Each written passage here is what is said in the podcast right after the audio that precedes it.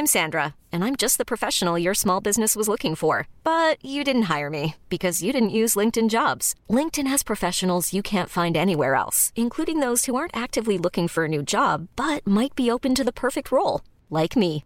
In a given month, over 70% of LinkedIn users don't visit other leading job sites. So if you're not looking on LinkedIn, you'll miss out on great candidates like Sandra. Start hiring professionals like a professional. Post your free job on linkedin.com/achieve today.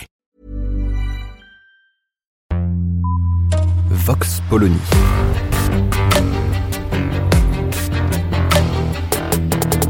L'actualité vue par la directrice du magazine Marianne, Natacha Polony.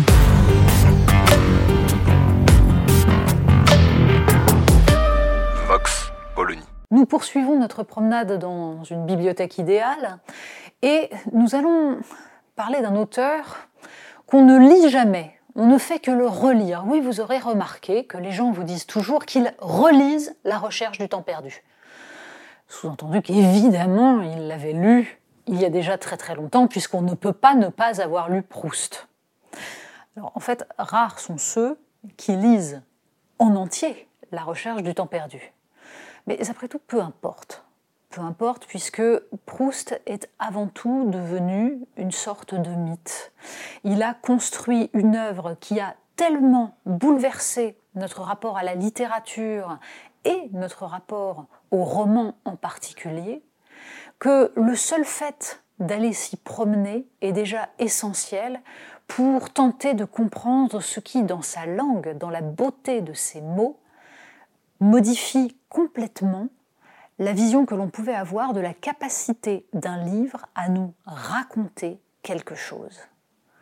La recherche du temps perdu n'a pas d'intrigue, ne construit pas des personnages comme le roman classique ou le roman populaire à qui il va arriver des aventures.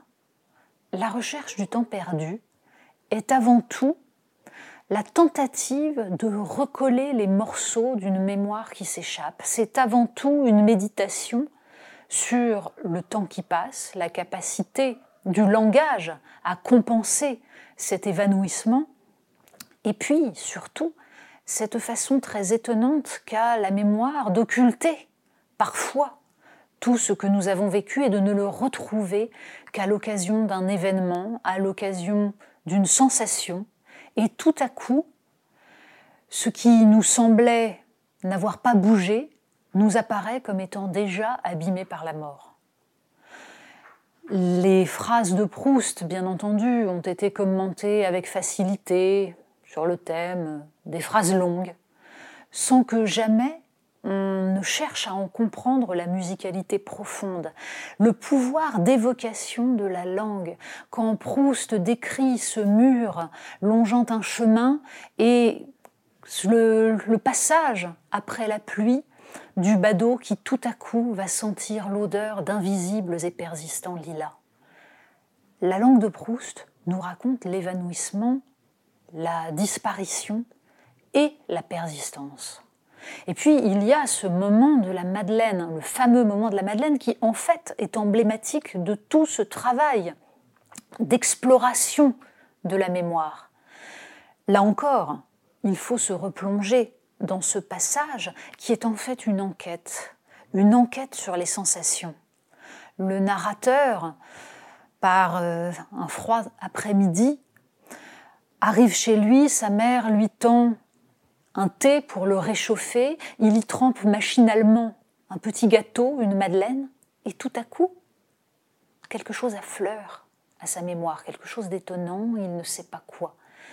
Et ce texte qui nous raconte la véritable recherche que fait le narrateur pour essayer de comprendre ce qui a tenté d'émerger tout au fond de sa mémoire est la plus grande expression de ce que sont pour un être humain les sensations et de la façon dont ce qu'on peut appeler un vécu s'imprime par l'odeur, par le goût, parfois disparaît, parfois se cache et ressurgit par la puissance d'une nouvelle sensation.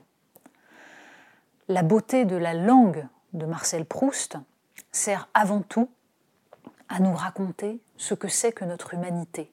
Cette incarnation, ce corps qui nous pèse, le corps des autres que nous voyons se transformer et dont nous tentons de reconstruire une image pour essayer d'arrêter la fuite du temps. Alors, même si on n'a pas lu Proust, on peut faire semblant de le relire ou on peut tout simplement s'y plonger pour le plaisir absolument fabuleux de ces phrases d'une beauté époustouflante. Vox Polony. Retrouvez tous les podcasts de Marianne sur les plateformes de streaming. Et puis les analyses, articles et entretiens de la rédaction sur marianne.net. Et surtout, n'hésitez pas à noter cet épisode et à nous laisser vos commentaires.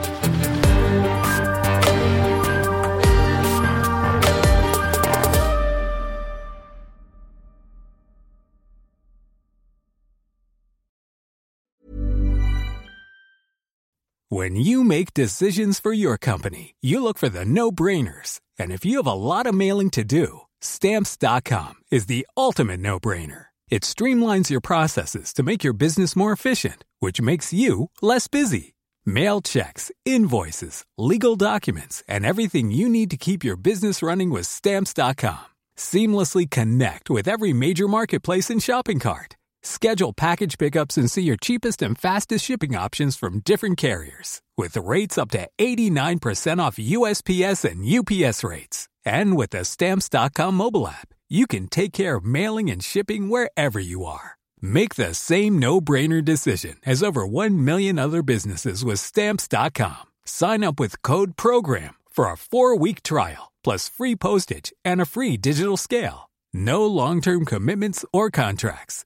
That's Stamps.com. Code PROGRAM.